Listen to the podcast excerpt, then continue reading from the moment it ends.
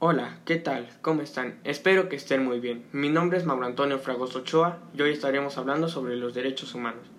Los derechos humanos engloban derechos y obligaciones inherentes para todos los seres humanos, que nadie, ni el más poderoso de los gobiernos, tiene autoridad para violarlos.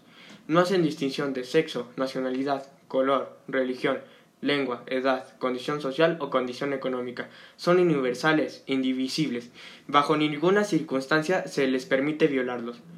La Declaración Universal de los Derechos Humanos fue proclamada por la OMS en París en 1948, tras el tremendo impacto de la Segunda Guerra Mundial. Los 30 artículos que constituyen el marco de referencia en el que deben ajustarse las leyes y la organización política en todo el mundo, a pesar de estos, en muchos lugares del mundo se vuelven a vulnerar todos los días, como en hogares, en fábricas y en el Internet, etc. Déjenme contarles la historia de una amiga llamada Allison. Ella viene de una familia con un pensamiento muy retrógrada. Ellos crecieron con unas ideas muy diferentes, así que quieren que su hija sea como ellos.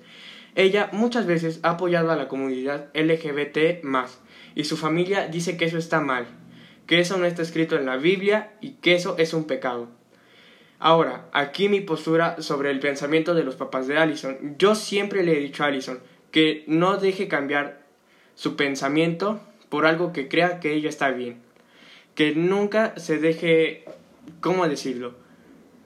Manipular por alguien que le diga que eso no está bien. Si tú sabes que está bien, hazlo